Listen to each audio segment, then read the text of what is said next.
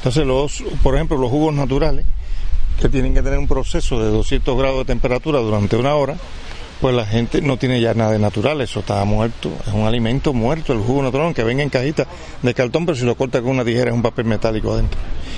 si es un cítrico le ha arrancado productos al papel metálico ese y uno está agregando plomo. Si es un, con posibilidades de compra de unos productos de este tipo, pues estás metiéndole tóxico a tus niños pensando que porque tienes algún dinero más o un nivel de vida un poquito más alto, lo estás alimentando bien. Es un, engaño, lo estás enfermando. La inmunodeficiencia en nuestros niños sale producto de esa alimentación, de esa merienda preparada rápida. Yo pienso que si la piña la ponemos en rodaje, la guardamos en el refrigerador y le hacemos un juguito cada mañana, pues mejor que vaya con ese jugo y no con un jugo sintético.